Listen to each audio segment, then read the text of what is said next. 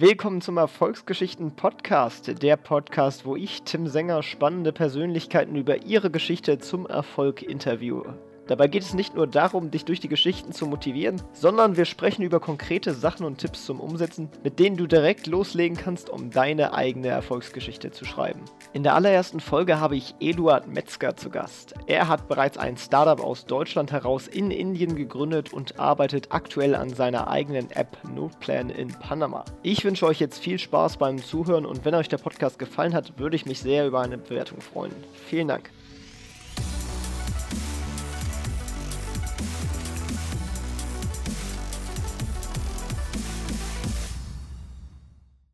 Ja, hallo Eduard. Wie geht's? Wie steht's? Hallo Tim, mir geht's gut. Wie geht's dir? Ja, mir geht's auch gut und äh, freut mich, dass du bei dem Interview dabei bist. Ja, sehr gerne. Genau, ähm, stell dich am besten erstmal kurz unseren Zuhörern vor. Wer bist du, was machst du und ja, erzähl kurz was über dich. Ja, ich bin Eduard und aktuell ähm, entwickle ich Noteplan. Das ist eine iOS- und macOS-App, also auf Apple-Plattformen. Und äh, die kann man im App Store runterladen. Die gibt es schon seit fast drei Jahren jetzt. Und ich mache die jetzt schon seit anderthalb Jahren in Vollzeit, also kann davon ganz gut leben. Und aktuell entwickle ich die einfach weiter und arbeite am Marketing. Ja, sehr cool. Ähm, du bist also quasi Programmierer für die App und äh, quasi ist es dein Startup-Unternehmen, richtig?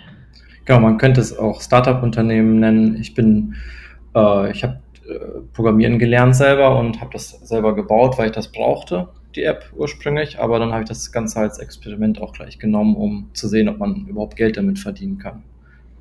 Und du machst das komplett alleine oder hast du da noch andere Leute in deinem Team? Ähm, die meiste Zeit habe ich es alleine gemacht. Ab und an habe ich auch äh, Leute, die mir helfen, beziehungsweise teilweise im Team sind oder waren. Ah, okay. Ja. Äh, dann fangen wir am besten von vorne einfach mal an. Äh, also du bist ja Entwickler. Wie bist du denn quasi auf das Thema gestoßen und wie hast du da dein Interesse dafür entdeckt? Also entwickeln wollte ich schon immer. Ich weiß gar nicht, wie das anfing. Und ich habe es versucht zu lernen, als ich 16 war oder noch früher, keine Ahnung. Aber so richtig gelernt habe ich es dann in der Abi-Zeit. Also nachdem man die ganzen Abi-Tests geschrieben hat, äh, hat man ja diesen Leerlauf und da diese Zeit habe ich dann genutzt, um Programmieren zu lernen, indem ich kleine Spiele programmiert habe zum Beispiel. So fing das Ganze hast, an. Hast du es dir quasi dann selber beigebracht? Genau, mehr oder weniger selber beigebracht und viel äh, Google benutzt. Also quasi so von Internet-Tutorials etc. gelernt. Ja, meistens Tutorials oder es gibt bei Stack Overflow und Co ähm, schon so kleine Snippets an Code, wenn man nach einem Problem sucht. Das kopiert man rein und modifiziert das meistens. Und so lernt man das. Was programmierst du dann genau? Also welche Sprache oder für welche Plattform? Oder ist das für dich quasi alles ein und dasselbe? Nee, aktuell ähm, entwickle ich fürs, äh, mit Swift für Apple-Plattformen. Also das läuft nur auf Apple, auf iOS und auf macOS, auch, auch auf Apple Watch und so weiter. Ähm, ich habe Swift genommen, weil das von Apple selber ist und die Sprache ist ziemlich gut und man kann damit schnell Features bauen. Okay, ja. Und dann hast du quasi auch damals, als du äh, angefangen hast zu programmieren, auch direkt Swift gelernt. Nee, nee, das war, das fing an mit Java, dann C, C Sharp, so diese Sprachen. Ah, okay. Da gab es Swift auch nicht. Okay, alles klar. Und wie ging es dann weiter? Also was, äh, was ist, war dann dein nächster Schritt sozusagen nach dem Abi? Ähm, ich habe in der Zeit habe ich mehrere kleine Open Source Projekte geschrieben, ein Spiel, meistens irgendwas ausprobiert. Eins davon war auch eine Art interaktives Whiteboard, ähm, was ich auch als Open Source angeboten habe. Aber das war zu der Zeit noch kein richtiges Whiteboard, sondern ich habe ein, einen Stift genommen oder einen Stift gebaut mit einer Infrarot-LED als Spitze und eine Webcam genommen, die ich wo ich den Filter rausgenommen habe, der das Infrarotlicht filtert. Und dann konnte ich damit ähm, auf dem Bildschirm quasi zeichnen. Und das war eins meiner ersten Open Source Projekte, wo auch andere Leute darauf aufmerksam geworden sind und das kommerziell genutzt haben, mir dann Lizenzgebühren gezahlt haben zum Beispiel. Aber das war noch nicht viel.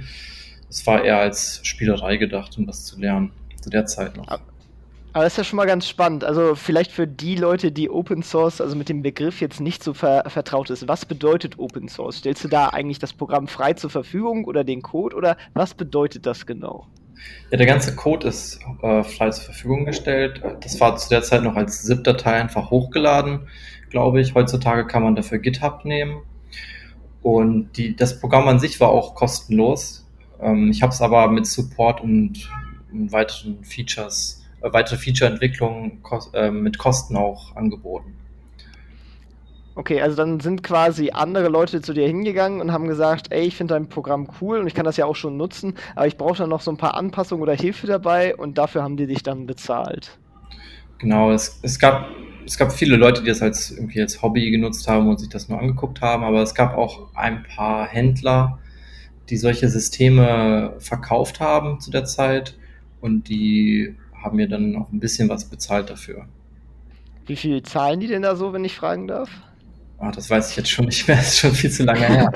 Aber ein, einer davon, äh, einer von diesen Händlern, das war dann mein, ähm, mit dem habe ich dann später auch eine Firma um das äh, Projekt gegründet. Okay, das ist ja schon mal spannend. Wie ging es denn dann weiter? Ist dann direkt diese Firma daraus entstanden? Nee, wir haben erstmal ungefähr ein Jahr lang an dem Projekt so gebaut quasi ähm, als Spaß erstmal für mich, um was zu lernen. Ich habe gar nicht, ich habe das gar nicht genommen, um Geld zu verdienen. Ich habe auch gar nicht gewusst, dass ich daraus ein richtiges Business bauen kann oder so. Ähm, aber der Co-Founder, der, also der später Co-Founder wurde, der eine Händler, äh, der hat das schon solche Systeme verkauft, aber er hatte keine Software. Und deswegen ist er auf das Projekt aufmerksam geworden. Wir haben erstmal ein Jahr lang so zusammengearbeitet, bevor wir, ähm, bevor es um irgendwie Geld ging. Okay, und das war dann quasi direkt nach dem Abi oder hast du es schon nebenbei so gemacht, dann während des Abis oder was halt erst in der Zeit danach? Ähm, ich habe das neben der Ausbildung eigentlich gemacht. Also in der Abi-Zeit habe ich das ähm, entwickelt und hochgeladen und dann lief das während der Ausbildungszeit so weiter. Und ich glaube, während der Zeit haben wir das weiterentwickelt, ja. Okay, also hast du dann quasi nach dem Abi erstmal auch eine Ausbildung angefangen. Genau, ich, ähm, das Problem war, ich habe mich auch für duales Studium und so beworben, aber dann musste man erst zur, ähm, erstmal dienen, ein Jahr lang oder neun Monate. Also wir haben. Ähm, ah ja, stimmt, damals gab es ja noch Wehrpflicht. Wehrpflicht, genau, so ist das, ja. Genau, und dann habe ich die Ausbildung genommen ähm, und wollte danach studieren, wozu es aber nicht mehr kam, weil ich dann schon okay, ja. mit dem Business angefangen habe. Okay, dann äh, gehen wir mal direkt zum Business. Also das hast du ja erstmal nebenbei gemacht und dann ging es richtig los. Was waren dann so die ersten Schritte? Also was kam da auf dich zu? Genau, also es, ähm, bei mir gab es halt die Entscheidung nach der Ausbildung, äh, mache ich jetzt die, das duale Studium oder mache ich das Business weiter? Ich habe das duale Studium dann anderthalb Wochen mal mir angeguckt, fand das nicht so spannend wie das Business, habe das dann direkt abgebrochen und dann ähm, gleich im Business weitergemacht, weil das lief da ja quasi schon. Mir wurden dann halt auch Anteile gleich angeboten äh, bei der Firma und ähm, wir haben einen Vertrag geändert und so, dass ich richtig dabei war. Und dann habe ich erstmal remote aus Deutschland gearbeitet. Man muss dazu sagen, der Händler kam aus Indien, nicht aus Deutschland. Das heißt, wir haben die ganze Zeit remote gearbeitet, bis wir uns dann, äh, ich weiß nicht, wie lange wir zusammengearbeitet haben, aber äh, wir haben uns dann irgendwann in Hongkong zum ersten Mal getroffen, als wir, weil wir äh, nach China wollten, um uns Fabriken anzugucken, die die Hardware für das Produkt herstellen. Ah, okay. Aber dann, ähm, da, da fällt mir jetzt zumindest als Betriebswirtschaftlicher ja direkt die Steuerlichkeit ins, ins Auge. War das ein Punkt oder hat das überhaupt zu Problemen geführt oder habt ihr damit ja. eigentlich gar nicht so, ging das an euch so ein bisschen vorbei? Ja, das ging so ein bisschen an mir vorbei, aber ähm, ich habe dann festgestellt, wir haben Steuern gezahlt in Indien und ich habe dann nochmal Steuern gezahlt in Deutschland. Das war dann zu der Zeit noch das erste Jahr, wo ich da dran was verdient habe. Das war noch nicht viel. Ähm, zum Glück, weil ich habe doppelt Steuern bezahlt quasi, aber ich habe es dann erst hinterher gemerkt. Das war schon zu spät. Mhm. Okay, und dann habt ihr euch quasi in Hongkong das erste Mal getroffen ähm, und äh, dann dort auch quasi, ja, um, um die Hardware-Produzenten da in China auszuloten. Genau, ähm, wir mussten nämlich ähm, so einen elektronischen Stift einkaufen und so eine, eine Webcam letztendlich, aber es, es, ist eigentlich nur der Teil, um die Bilder aufzunehmen. Alles drumherum war ein neues Gehäuse und sowas. Eigentlich nur die Kamera äh, ein bestimmter Filter mit eingebaut und so weiter. Und ähm, wir haben das dann diesen Trip gleich genutzt, um uns quasi kennenzulernen auf sozusagen neutralen Boden. Und was habt ihr dann gemacht?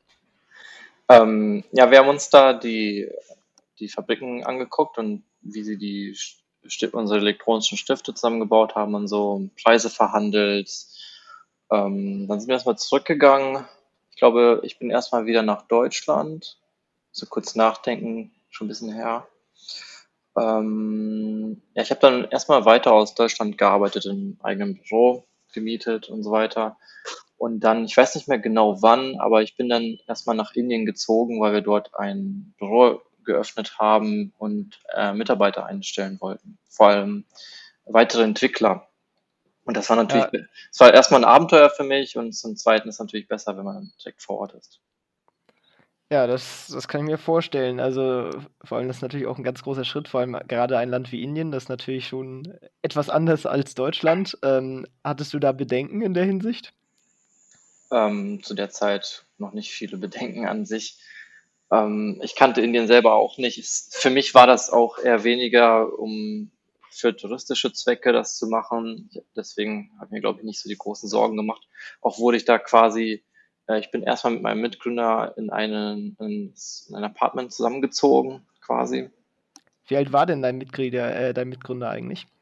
Äh, zu der Zeit, ich denke 24 oder 25. Okay, also wart ihr auch noch auf einem ähnlichen Altersniveau? Ja, ich war so 21, glaube ich. Okay, ja. Okay, und dann seid ihr da hingezogen. Ähm, hattest du da irgendwas organisieren müssen mit Arbeitsvisum oder kann man da als Deutscher eigentlich einfach so einreisen? Ich musste mir ein Touristenvisum holen für sechs Monate oder ein Jahr, ich weiß nicht mehr genau. Also man kann ein Jahr sich äh, holen. Und, und, dann darf man auch arbeiten als Tourist quasi? Ja, ich habe ja, ja, ich streng genommen habe ich quasi gearbeitet, ja. Also ich meine offiziell richtig alt mit Vertrag und so weiter. Aber ich denke schon, ja. Also ich später bin ich auch als bin ich auch mit einem Business-Visum gekommen. Ah, okay. Mhm. Ähm, wahrscheinlich haben wir das erstmal so, äh, ohne das sehr offiziell zu machen, in dem ersten Jahr gemacht oder im ersten sechs Monaten oder so. Okay, und wo war das dann? Also in, wo in Indien? Indien ist ja ziemlich groß. Ja, in Neu-Delhi. Okay, in Neu-Delhi. Und dann da quasi in der, in der City drin oder also in einem gehöberneren Viertel? Also, oder wie darf ich mir das vorstellen? Ähm, es gibt da das war nicht direkt im Zentrum, sondern vielleicht halbe Stunde außerhalb oder so. Das ist, da gibt es auch kein richtiges Zentrum, äh, soweit ich mich noch erinnern kann, mit äh, Hochhäusern und so, sondern das, da gibt es viele Bürogebäude, so irgendwie Distrikte mit, wo viele Bürogebäude sind. Und dort haben wir uns in zwei Etagen oder so gemietet in einem. Ja, das ja schon auch relativ groß. Und wie, wie habt ihr das eigentlich das Ganze finanziert? Also schon aus den Erträgen heraus oder habt ihr da selber Einlagen eingelegt oder dein Kollege oder wie ist das gelaufen? Ja, bevor ich kam, hatte mein Kollege ähm, äh, so ein bisschen Funding von Friends and Family quasi, äh, die er später zurückgezahlt hat. Und dann haben wir aber ziemlich schnell Gewinne gemacht oder Umsätze und dann, das war ein Großteil davon war auch Gewinne. Und ähm, ich bin aber erst nach Indien gekommen, als wir uns auch Löhne auszahlen konnten. Von daher, von daher lief das schon. Wir konnten schon alles zahlen, ohne großartig Investment zu nehmen. Okay, und dann bist du halt quasi nach Indien gezogen. Also, als du dahin gezogen bist, hattest du davor länger zu bleiben oder wolltest du das erstmal ausprobieren oder wie war das so? Ähm, ich habe mir gar nicht überlegt, wie lange ich da bleiben möchte. Hm, ich weiß es gar nicht mehr so genau. Weil es natürlich ein großer Schritt, so weg von der Familie in ein komplett fremdes Land zu gehen, um da zu arbeiten. Ja, ich wollte das nicht für immer machen. Also ich würde auch erstmal gucken, wie das so ist. Aber äh, ich war jetzt insgesamt dann drei Jahre dort. Jedes Jahr musste ich wieder zurück, um ein Visum ähm, mir zu nehmen. Das habe ich genutzt, um halt auch gleich einen Monat in Deutschland zu bleiben. Hm. Und dann habt ihr quasi dann da gearbeitet. Also du hast die Software geschrieben und ähm, dein Partner hat sich quasi um die Hardware für diese digitalen Whiteboards da gekümmert. Ja, er hatte so den, ähm, den klassischen CEO-Job, der musste sich quasi um alles kümmern, um Marketing, Sales, bis wir jemanden für Sales und Marketing auch eingestellt haben, der sich größtenteils dafür kümmern konnte, darum kümmern konnte. Und ähm, zwei oder drei Entwickler waren immer dabei, äh, denen ich dann zusammengearbeitet habe an der Software, genau. Und hattest du dann eine operative Führungsrolle oder hattest du quasi sozusagen einfach das Entwicklerteam angeleitet? Also wir haben ziemlich viel zusammen gemacht, äh, auch Entscheidungen zusammen getroffen, aber die meiste Zeit habe ich mit dem Entwicklerteam verbracht, um an der Software mhm. zu bauen. Und äh, der, du hattest ja schon gesagt, du hast auch Anteile da bekommen, sogar schon noch, als du in Deutschland warst. Ähm, wie viel hattest du denn am Ende eigentlich dann quasi? Also, wie warst du an dem Geschäft beteiligt? In wie viel Prozent? Ähm, so ungefähr ein Drittel letztendlich. Nicht von Anfang an, aber das hat sich dann so entwickelt, weil wir hatten auch andere Mitgründer noch drin, ähm, die, die dann äh, die Firma verlassen haben und dann hat sich das ungefähr auf ein Drittel ähm, eingependelt. Okay, und dann war das eine Kapitalgesellschaft? Ja, erstmal war das eine Partnership, äh, so eine Limited Partnership und dann haben wir daraus eine Kapitalgesellschaft auch gegründet. Okay, ja. Und dann hast du die Anteile heute auch noch oder hast du die dann damals äh, verkauft? Ja, ich habe die verkauft, als ich ähm, mit, der, mit dem aktuellen Projekt richtig anfangen konnte. Ah, okay. Und dann, ja, wie ging es denn weiter? Also, ihr, wie lange hast du denn dann da, insgesamt hast du ja drei Jahre da gearbeitet und bis zu welchem Stadium der Firma bist du dann im Endeffekt da geblieben und warum hast du dann aufgehört am Ende? Ich habe noch ähm, aus Deutschland weiter äh, äh, remote gearbeitet, auch mit dem Team. Ähm, das lief, glaube ich, insgesamt auf sieben Jahre hinaus. Ähm, letztendlich wurde mir das aber, also das Stadium, sagen wir zum Stadium erstmal war es das die Verkäufe liefen schon ganz gut in Indien. Äh, es ist halt sehr groß, da gibt es viele Schulen. Wir haben, wie gesagt, interaktive Whiteboards gemacht. Und da können ja manche Schulen in Deutschland noch von träumen, tatsächlich. ja, wobei ich habe dann auch versucht, in Deutschland ein bisschen Vertrieb zu machen. Ich dachte, das gefällt mir, aber das gefiel mir überhaupt nicht. dann lieber eher die Entwicklung. Und äh, da konnte ich auch ein bisschen in deutsche Schulen rein, das auch verkaufen und so. Ähm, aber letztendlich wurde mir das Ganze dann zu monoton. Es hat mir keinen Spaß mehr gemacht. Wir haben nur noch an den Sachen gearbeitet, die wir schon hatten. Das ähm, sah alles neu und cool aus nach außen hin, aber letztendlich war das immer wieder das Gleiche. Und das wurde mir dann einfach zu langweilig. Ich habe quasi nur noch programmiert und hm. das, das äh, reichte mir dann nicht mehr aus. Ja, und dann hast du dich quasi äh, dagegen entschieden, äh, da weiterzumachen und was anderes nachzugehen. Also hattest du dann direkt schon was anderes im Plan oder hast du erstmal gesagt, ich habe erstmal keine Lust daraus, das macht mir nicht mehr so viel Spaß wie am Anfang? Ich habe ja schon äh, mein aktuelles Projekt Noteplan habe ich ähm, schon begonnen, weil ich das Tool selber brauchte. Also habe ich das schon geschrieben, ich habe schon die Landingpage gebaut, das schon auf dem Mac App Store hochgeladen und alles. Erklär nochmal genau, was Noteplan eigentlich macht. Also was sind so, was ist die App und was sind die Vorteile im Endeffekt für den Kunden? Okay, ja. Ähm, also Noteplan ist eine Kombination aus Kalender, Notizen und Aufgaben. Das heißt, man hat quasi drei Apps gleich in einer zusammen und sieht Kalender und seine Notizen alles nebeneinander in einer schönen Übersicht sozusagen. Und ähm, ja, das vereinfacht die ganze Arbeit und man plant anders als bei anderen Planern und Planungs-Apps äh, plant man da jeden Tag eine detaillierte Liste, so wie man auch in seinem normalen Kalenderbuch quasi seine Pläne macht und seine Notizen, seine Aufgaben. Und der Vorteil ist, dass sich dann keine riesige To-Do-Liste aufbaut, die dann so groß wird, dass die unübersichtlich wird und man die letztendlich wegschmeißt. Ähm, ja, ich habe so habe ich das nämlich auf Papier erst geplant und dann wollte ich gucken, es gibt bestimmt eine App, habe ich mir gedacht, gab es aber keine, die das so abgebildet hat, diesen Prozess, diesen Workflow. Und dann habe ich mir überlegt, dann kann ich das ja selber einfach mal bauen und mal ausprobieren, äh, wie man dieses, dieses Lean Startup, äh, diese Geschichte mal in, praktisch umsetzt.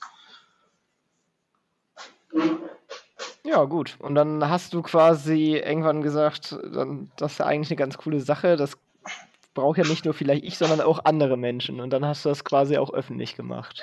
Ja, ich habe eigentlich schon von Anfang an ähm, mir gedacht, dass ich das auch definitiv vermarkten möchte aber am Anfang habe ich das als strenges Experiment gesehen. Ähm, ich habe gar nicht erst gedacht, dass ich davon nicht leben kann.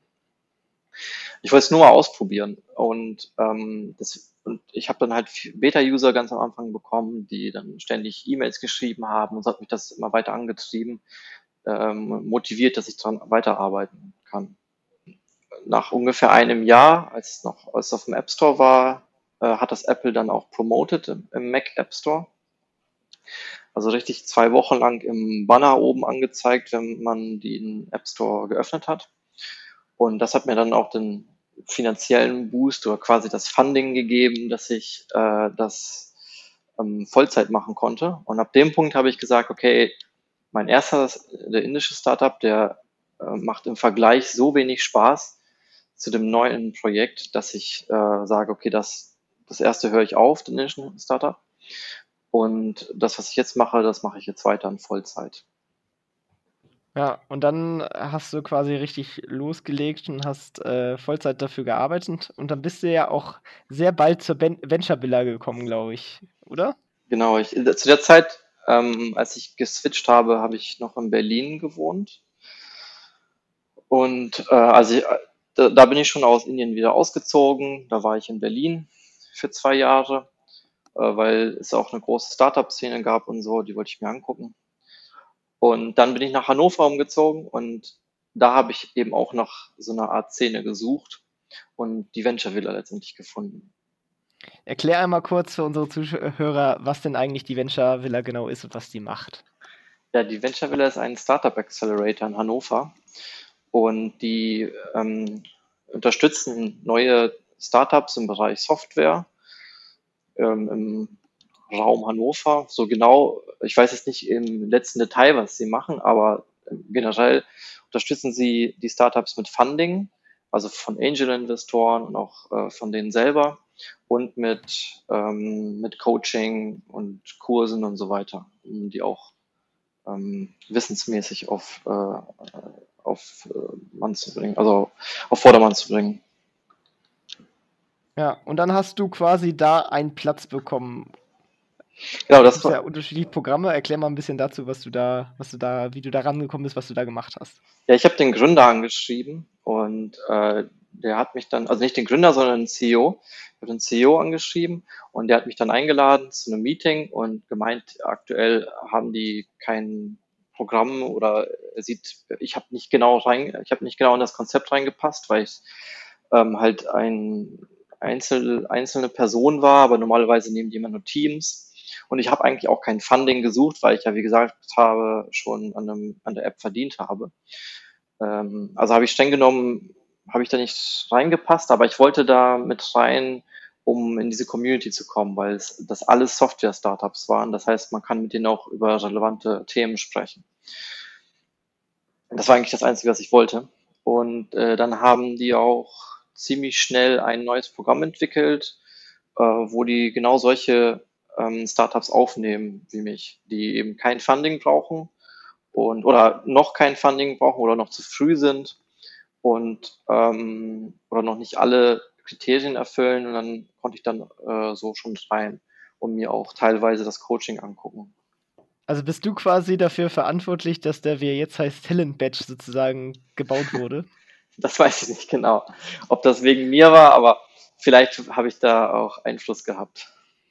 Das ist ja witzig. Genau. Und äh, darüber haben wir uns dann ja auch witzigerweise kennengelernt. Also wir haben uns nicht da kennengelernt, aber zu der Zeit haben wir dann mehr miteinander tatsächlich ja auch gemacht. Also daher kennen wir uns. Genau, ja. Genau, und dann hast du äh, in Hannover quasi äh, gearbeitet, einfach die App weitergemacht und die hat ja auch ziemlich gute Fortschritte gemacht in der Zeit. Also erklär mal so ein bisschen, wie das Wachstum verlaufen ist. Also wie viele User hattest du quasi mit der App, als du quasi das angefangen hast, Vollzeit zu machen und dann quasi als in Venture Villa gekommen bist? Ja, wie, wie gesagt, äh, das, ähm, die Apple Promotion im Mac App Store hat mir einen richtigen Boost gegeben. Dann war ich ungefähr bei 7000 Downloads und die waren zu dem Zeitpunkt noch alle, ähm, alle bezahlte Downloads, weil ich das Modell war, das Businessmodell zu dem Zeitpunkt war noch, dass man kaufen musste und also direkt bezahlen muss, bis, bis man, dass man die App bekommt. Das, es gab kein Trial, es gab keine In-App-Purchases und so weiter. Ähm, das heißt, zu dem Zeitpunkt hatte ich schon ähm, recht viele Downloads. Und nach, dem, nach der Promotion platziert dich Apple auch in einem ganz guten Bereich im App Store, sodass man auch durch normales Traffic äh, gefunden wird. Also wenn man den App Store öffnet, findet man die App da irgendwo, ohne großartig zu suchen. Und ähm, das hat mir, gibt mir bis jetzt immer noch den Traffic und das Wachstum aus der Zeit. Ja. Boah, jetzt geht hier gerade mein Bildschirm aus, weil ich die ganze Zeit die Maus nicht bewegt habe. so. ähm, genau. Ähm, genau, und dann äh, warst du aber insgesamt, wie lange warst du dann quasi von der Zeit her in der Venture Villa, bevor es quasi weiterging? Ähm, das Programm ging, also das Talent Badge ging drei Monate, oder? Drei Monate, glaube ich, oder vier, sowas, so dieser Zeitraum ungefähr. Ähm, ich bin dann noch weiter geblieben. Ähm, also ich war da noch weiter erwünscht sozusagen und habe auch an den Events teilgenommen und so weiter, aktiv mich da mit, äh, mit beteiligt. Und dann ging es erstmal weiter nach Panama, wo ich jetzt bin. Genau, weil du hast nämlich ein paar Freunde da drüben und warst auch für einen Urlaub da in, äh, war das Peru, wo du warst? Ja, Peru, genau. Genau, und dann fiel auf einmal die Entscheidung, dass du nach Panama ziehen möchtest. Ja, ein Freund, einer meiner Freunde, der arbeitet schon seit längerer Zeit in Südamerika allgemein, als mit einem ganz normalen Job. Und ähm, der ist, er hat zu dem Zeitpunkt und lebt immer noch in Panama, also in der Panama-Stadt. Und dann hat er, dann sind die Mitbewohner aus seinem Apartment ausgezogen, hat er gesagt, Eduard, äh, wieso willst du nicht, willst du nicht einziehen? Wir sind gerade zimmerfrei. Jetzt passt, also der Zeitpunkt war ziemlich gut. Und ich war jetzt auch aus der Adventure Villa schon raus und so weiter. Also nicht äh, aus dem Batch raus, weil das Batch ja zu Ende war. Das heißt, es war ein ziemlich guter Zeitpunkt, jetzt umzuziehen. Und ähm, einer der einer der großen Entscheidungsgründe äh, war auch, dass in Panama man ganz, ganz legal keine Steuern zahlen muss. das ist natürlich eine coole Sache sozusagen. Erklär mal kurz einmal so äh, knapp zusammen, wie das Steuerrecht da funktioniert und warum es man quasi keine Steuern zahlen muss. Ja, das ist ein territoriales Steuersystem. Das heißt, man muss nur Steuern zahlen auf äh, Einkommen, was man direkt in Panama auch verdient. Und da ich ja alles von, oder nicht alles, aber äh, ein Teil von Apple aus Irland quasi verdiene und äh, ein anderer Teil aus äh, Amerika, glaube ich, und UK, also verschiedene Einkommensströme, wo ich die App verkaufe, kommt drauf an, äh, ist eben alles außerhalb von Panama. Und äh, ich habe auch mit einem Anwalt gesprochen natürlich, um das alles abzusichern. Und sie meinte, ich muss nichts machen. Wenn man alles aus außerhalb verdienen, muss man nicht mal ein ähm, Einkommensteuererklärung machen. Das heißt, es ist auch weniger bürokratischer Aufwand. Das ist natürlich extrem cool. Und also Notplan ist und war auch immer eine Personengesellschaft. Also du hast nie auch eine Firma dafür gegründet, richtig? Ja, richtig. Es war, in Deutschland war es nur eine Personengesellschaft, genau. Und jetzt hast du denn jetzt eine gegründet? nee, es ist quasi immer noch eine Personengesellschaft. Das habe ich aktiv so gemacht, weil ich habe schon aus der Zeit mit der indischen Firma haben wir eine Kapitalgesellschaft auch in Deutschland gegründet, ähm, die, ich, äh, die wir jetzt langsam auflösen, aber durch die, diesen bürokratischen Aufwand, den ich dadurch gelernt habe, also ich habe gesehen, wie viel das ist und wie viel Unnötiges das auch ist, ähm, habe ich dann mich klar dagegen entschieden. Ja, und ähm, genau, und Erklären wir nochmal am besten, äh, wie funktioniert es mit Panama? Also kann da auch quasi jeder einreisen und auch jeder arbeiten oder brauchst du da auch ein bestimmtes Visum? Wie funktioniert das da? ähm, man kann einfach so mit seinem Reisepass einreisen, hat gleich ein sechs Monate äh, Touristenvisum an sich.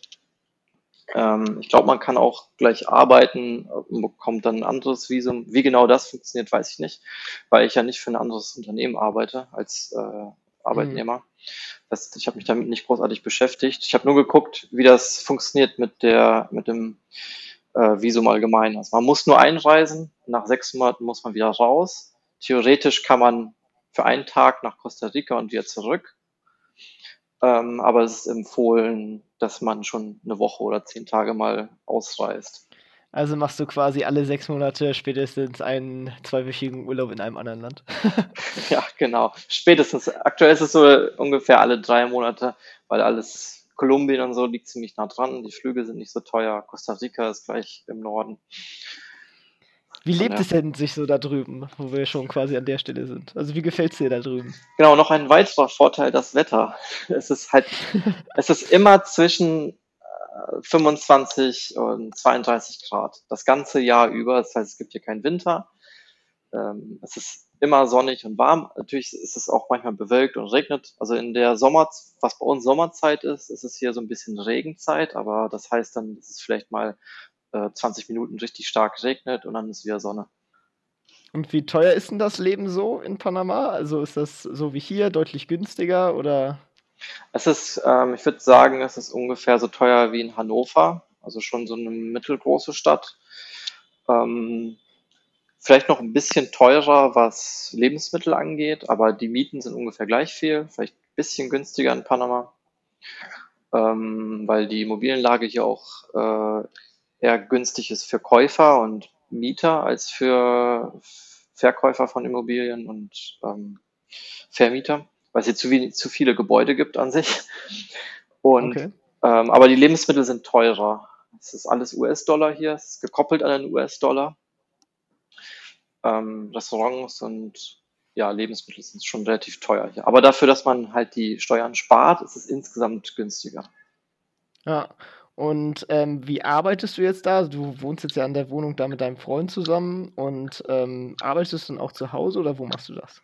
Nee, ich habe mir einen, äh, Coworking Space gesucht. Hier gibt es mehrere davon.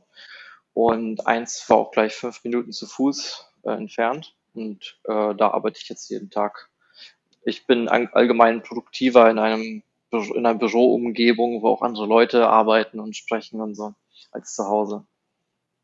Ja, und möchtest du aus der Warte momentan da bleiben oder was ist so da dein Zeithorizont und etc.? Ja, ich habe mir hier auch wieder kein Limit gesetzt. Ähm, ähm, aber jetzt bin ich schon äh, seit über sechs Monaten, ja, ich glaube sieben, ungefähr sieben Monate oder acht. Und ja, ich muss sagen, die Zeit ist ziemlich schnell vergangen und es gefällt mir hier sehr gut. Also im Vergleich zu Indien gefällt es mir hier sehr, sehr gut. Es ist sehr lebens, ja. ist sehr lebenswert. Also äh, hohe Lebensqualität, weil hier auch, das ist eines der modernsten lateinamerikanischen Länder. Und Panama City ist so eine, sieht aus wie Miami, glaube ich, habe ich gehört. ähm, vielleicht sind da, ich glaube sogar in Panama City sind ein paar mehr Hochhäuser als in Miami. Ja, kann sein. Ähm, also, ja. Es gibt halt hier einen schönen Mix aus Stränden und Großstadt. ja. Ähm, und wie quasi ähm, machst du das mit Versicherungen etc.? Weil das äh, ist natürlich ein anderes Gesundheitssystem. Hast du dir dort eine Versicherung geholt oder hast du dir so eine weltweite Krankenversicherung geholt? Ich habe einfach meine Versicherung angeschrieben. Das habe ich ja schon beim ersten Mal mit der Indien, dem ja, stimmt, ja. Indien gemacht. Ich habe seitdem immer noch die gleiche Versicherung. Man musste denen halt nur schreiben, dass man ins Ausland geht und die äh, sagen dann, die segnen das Ganze ab und äh, aber ich glaube erstmal für ein Jahr ähm, aber an sich, was vielleicht finanziell sogar besser ist, ist, wenn man sich eine Reisekrankenversicherung nimmt, gleich für fünf Jahre oder so, weil die viel, viel günstiger ist als die Versicherungen, in, also die privaten Versicherungen in Deutschland. Ja, aber da sind dann ja wahrscheinlich auch nicht alle Sachen drin, weil zum Beispiel so Zahnkosten etc. sind, glaube ich, nicht in der klassischen Reiseversicherung mit drin. Ja, das ist so ähm, gesetzliche Krankenversicherungsniveau.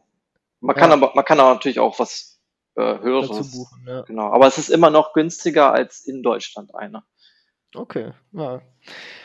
Spannend, spannend. Ähm, gut, dann äh, kommen wir nochmal zu äh, deinen Motivationen und Zielen. Also warum machst du das Ganze und wo möchtest du am liebsten noch mit Notplan hin?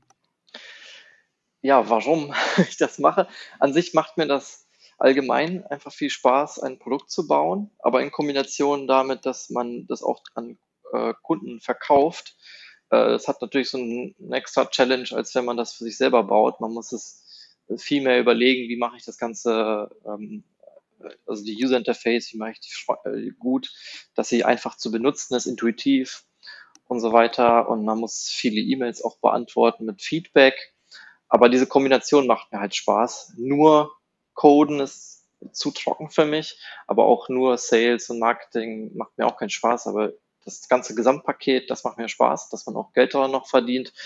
äh, wie gesagt, ist halt auch eine Challenge. Es ist nicht so einfach, ähm, mit Software äh, auch gleich Geld zu verdienen. Von daher ist es äh, etwas herausfordernd. Und wo möchte ich hin? Ähm, ja, ich möchte äh, aus Notplan eine der besten Productivity-Apps bauen auf dem App Store oder in dem Apple-Ökosystem erstmal. Und äh, das kannst du natürlich äh, weiter ausbauen. Ja, dann kommen wir auch noch mal äh, zum Business an sich. Wie viel, weißt du, wie viele Nutzer du momentan hast? Also insgesamt so an Downloads und an, äh, vielleicht auch an aktiven Nutzern? Ähm, an aktiven Nutzern vielleicht um die 1000, die das täglich nutzen. Ähm, das sind aber schon Leute, die es gekauft haben und jetzt täglich weiter nutzen, weil es gibt ja keine Subscription hier, sondern es ist immer noch eine Einmalzahlung äh, für die Lizenz. Und äh, wie viel das täglich sind an Downloads, weiß ich jetzt gar nicht. Aber, aber insgesamt, wie viele haben es insgesamt gedownloadet? So ungefähr, Pi mal Daumen, weißt du das ungefähr? Es müsste jetzt irgendwo bei 12.000 oder 13.000 liegen. Ja, das war schon mal eine ganze Menge. Ja, ähm, kann sein, dass das jetzt mehr ist, weil ich habe ich gucke mir eigentlich selten diese Gesamtzahlen an.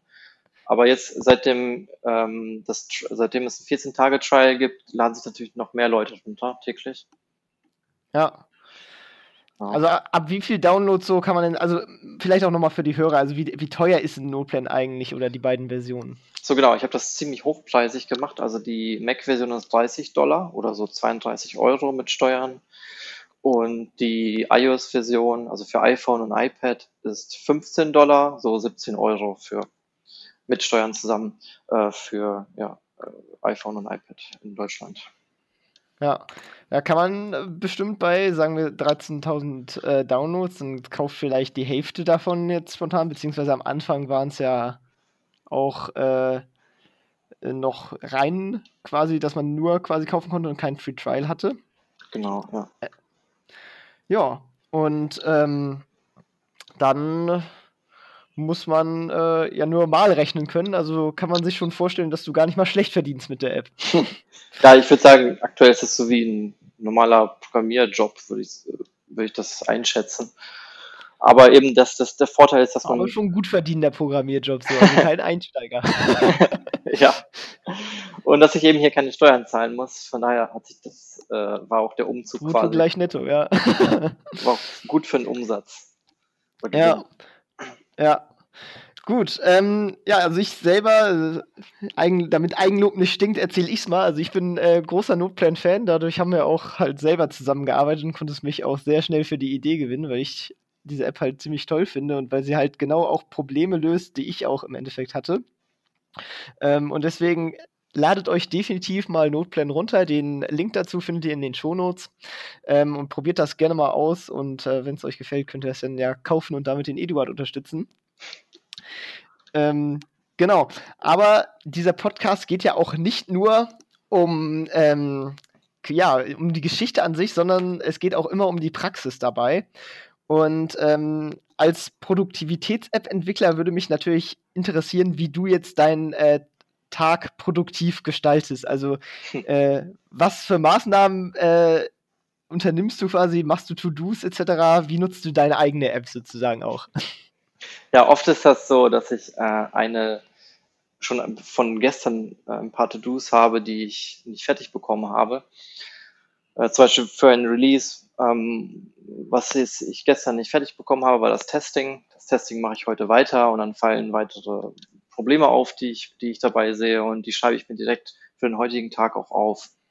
Und so wächst die Liste meistens für den heutigen Tag. Manchmal habe ich auch Ideen, die ich darauf mit reinschreibe in den Tag als To-Do.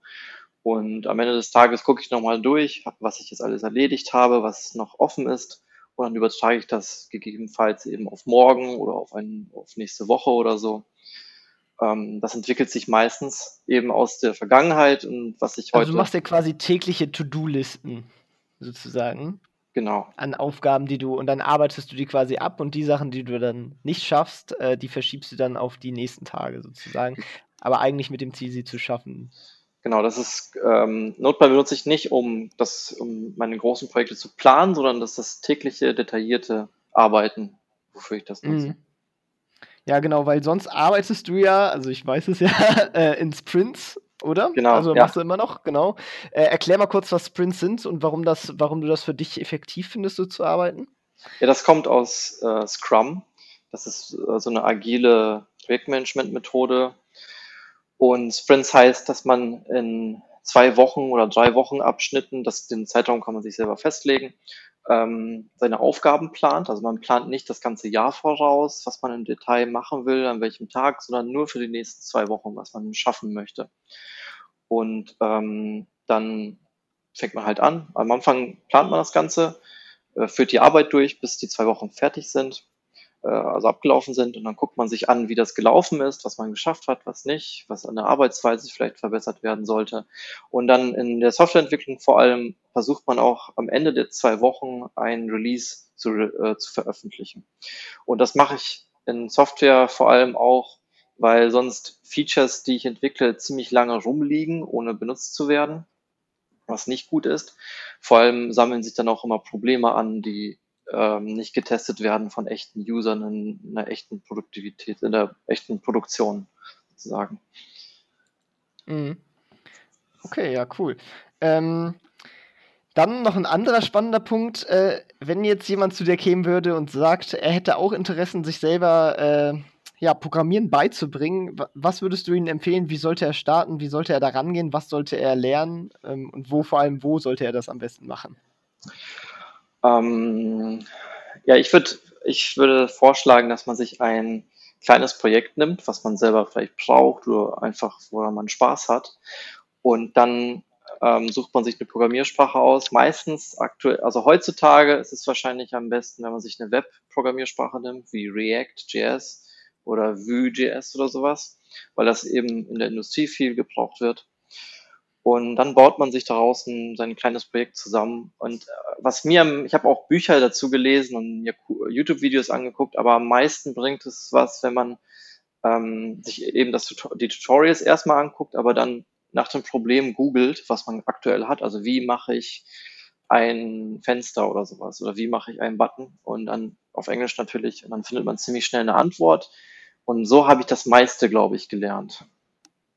Okay, also hast du dann quasi immer gesucht, also du musstest jetzt quasi erstmal das Fenster, wo dein Programm drin läuft, programmieren und dann hast du erstmal gesucht, wie baue ich eigentlich ein Fenster und dann hast du das quasi umgesetzt. Genau, ich habe eigentlich wenig mir Kurse angeguckt. Immer wenn man sich einen Kurs anguckt, vergisst man wieder die Hälfte, wenn man das nicht sofort anwendet. Deswegen, vor allem bei, bei der Programmierung sind die Sachen so speziell, dass man sich schlecht merken kann. Ja, ja, dann Learning by Doing. Gut. Genau. Ähm, ja, und damit äh, kommen wir dann auch schon auf die Zielgerade. Und äh, in diesem Podcast ist es immer so, dass ich am Ende äh, immer nach einem Buch frage, was dich quasi am meisten inspiriert hat und was du quasi auch den Hörern mit auf den Weg geben wollen würdest. Ja, das erste Buch, was mich äh, wirklich inspiriert hat, was ich auch gelesen habe, als ich noch ziemlich jung war, war The Magic of Thinking Big. Ähm, warum hat mich das inspiriert? Weil äh, es, da geht es eigentlich ein, soweit ich mich erinnern kann, äh, sehr viel um Mindset, also wie man über bestimmte Dinge nachdenken muss, vor allem, dass man groß denken soll und nicht so klein.